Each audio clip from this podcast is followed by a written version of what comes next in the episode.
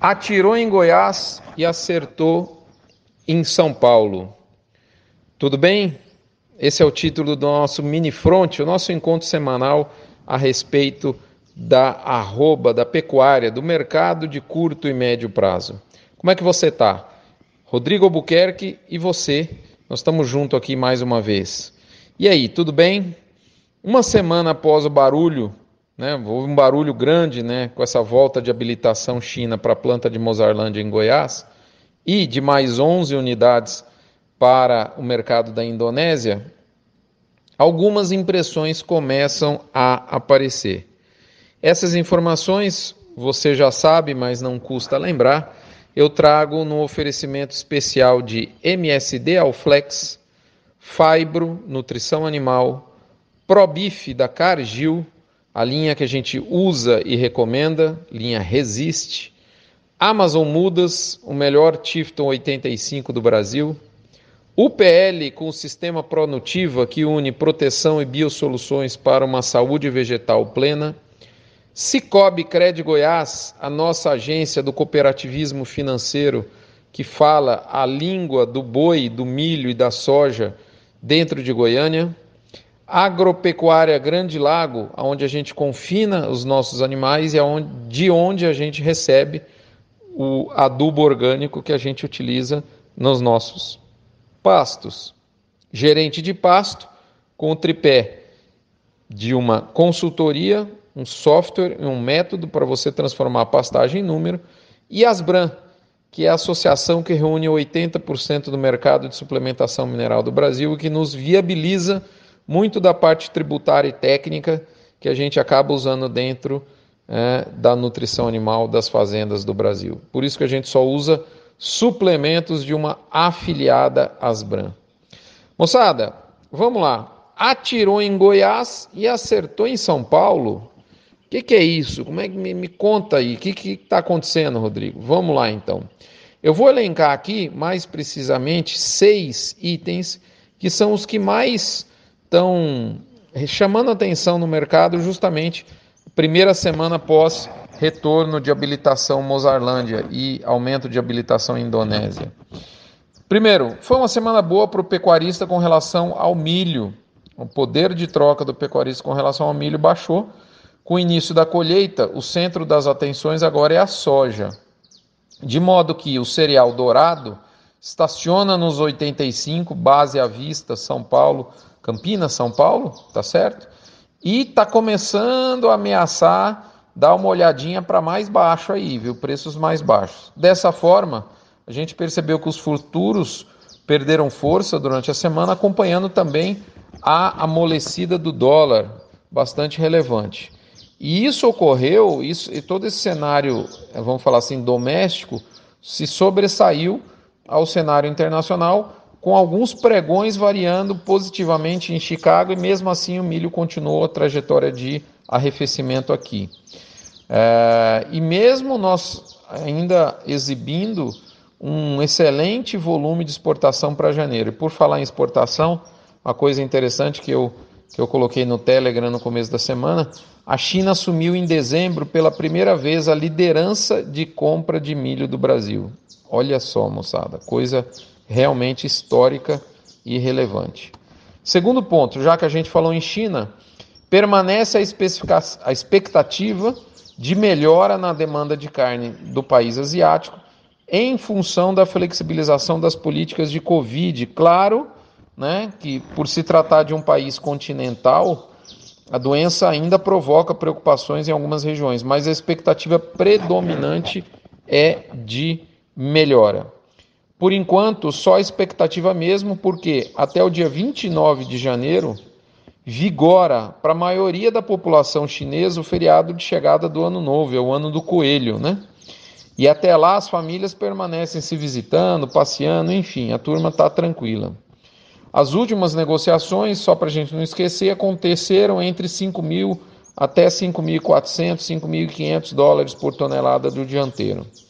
E eu, como eu venho dizendo, a retomada desses negócios pós-feriado será vital para o comportamento da arroba, assim como né, a, o que vai acontecer com relação à especulação a respeito de mais habilitações, se elas vão se concretizar ou não. Terceiro ponto, janeiro sendo janeiro, né, moçada? O atacado afrouxou nessa segunda quinzena, como é esperado. Esse mês nunca foi bom para venda de carne. Né? Nunca os, os vendedores. Ah, ainda bem que está vindo janeiro. Não, a turma, a turma fica preocupada. É, mas a expectativa é de relativa melhora, porque agora a gente tem a virada de mês, volta às aulas. A gente não, não dá para a gente imaginar uma decolagem da venda de carne, mas o pior período do que eu chamo da ressaca das festas de final de ano para as vendas de carne deve ter ficado no retrovisor. Tá certo? Fazer uma chamada aqui do Cicobi, moçada. O Cicobi é a cooperativa financeira que a gente usa na Fazenda Terra Madre. Para quem não sabe, desculpe, as cooperativas financeiras têm todo, todo, todos os produtos de qualquer banco, público ou privado do país, com uma grande vantagem de estar tá incentivando, eu diria, a abertura de agências, o, o, gerente pessoa física, diferentemente de muitos bancos privados do país. Então, eu estou extremamente satisfeito. É uma relação muito mais próxima, muito mais direta, né? É, e é, realmente nos agrada bastante. E em nome do Cicobi, eu digo para você o próximo tip aqui, o próximo item, desculpe, que chamou a atenção nossa, né? Já acabamos de falar de carne, vamos entrar no, no principal aqui, que é o, o tal do tiro em Goiás que pegou o paulista. Com o retorno, deixa eu explicar. O que aconteceu é o seguinte: com o retorno da habilitação de Mozarlândia, as grandes plantas de confinamento do estado de Goiás deixaram de exportar bois para São Paulo. Resultado, as indústrias, indústrias paulistas ficaram mais ativas na caça do bovino jovem, aquele confinado habilitado para a China, pois perderam o conforto de uma regular e boa oferta goiana. Houve então um aquecimento nos negócios do físico paulista e, consequentemente, do indicador CPEA-B3, que por sua vez sustentaram o ágio que a bolsa vem sinalizando para os próximos meses sobre o nível atual do mercado físico. A bolsa chegou a hesitar com relação a esse ágio, esse ágio foi muito na frente, ele retrocedeu e agora com um pouco mais de negócios físicos para cima, mas sim justifica, ele termina essa sexta-feira voltando aí, contrato fevereiro, que é o próximo contrato vigente depois da liquidação do janeiro, que está em curso, diga-se de passagem, ele já está aí de novo na faixa aí de 295, lambeu os 296 no pregão na sexta-feira à tarde. Tá certo? Então é isso. Já para Goiás, na melhor das hipóteses, o retorno de Mozarlândia para a lista China, no máximo, estancou a sangria do boi gordo no estado. Por enquanto, pelo menos. Né? Ocorre que a oferta das grandes operações de confinamento de Goianas foi direcionada para dentro do próprio estado. Assim, não houve tamanha necessidade de procura pelo boi jovem em Goiás como houve em São Paulo. E ainda por cima, 2 mil animais por dia de gado não China que estavam sendo abatidos em Mozarlândia foram pulverizados para as demais plantas frigoríficas do estado. Né? Então, interessante que houve reflexo em São Paulo e talvez menos intensamente em Goiás. Por fim, para a gente é, finalizar aqui, em respeito ao seu tempo, nós notamos duas tendências que eu considero importantes e relevantes, a gente até já tinha alertado aqui. Primeiro, alguns diferenciais de base estão fora do nível rotineiro. Vou dar um exemplo: Minas Gerais encosta e empurra o boi de São Paulo já há vários dias. Segundo, um relevante aumento de diferencial China para arroba de um gado jovem que pode ser exportado com menos de 30 meses sobre os animais mais erados, animais não China, sejam eles bois, mas principalmente vacas, vacas de abate. Mas note, algumas vezes a distância de preço do animal China e do não China aumenta, não por ágio no China somente, mas muitas vezes também por deságio na arroba base, ou seja, no animal não China. Então, olho atento que às vezes a turma põe de um lado e tira do outro. Então você tem que ficar muito atento na negociação nesse momento. Beleza? Moçada, é isso. É isso que a gente pode dizer de curto prazo. Bastante coisa interessante no mercado. Tem alguns outros assuntos que eu queria discutir com vocês, mas deixa para uma próxima. Vou finalizando lembrando da campanha do agro contra o câncer.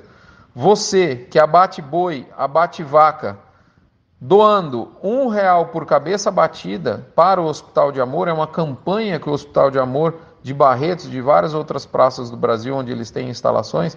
Essa campanha ela é feita, ela é muito uma campanha de sucesso, mas a gente sempre tem que relembrar as pessoas eles incentivam os pecuaristas a, a doarem um real por cabeça batida para o Hospital de Amor.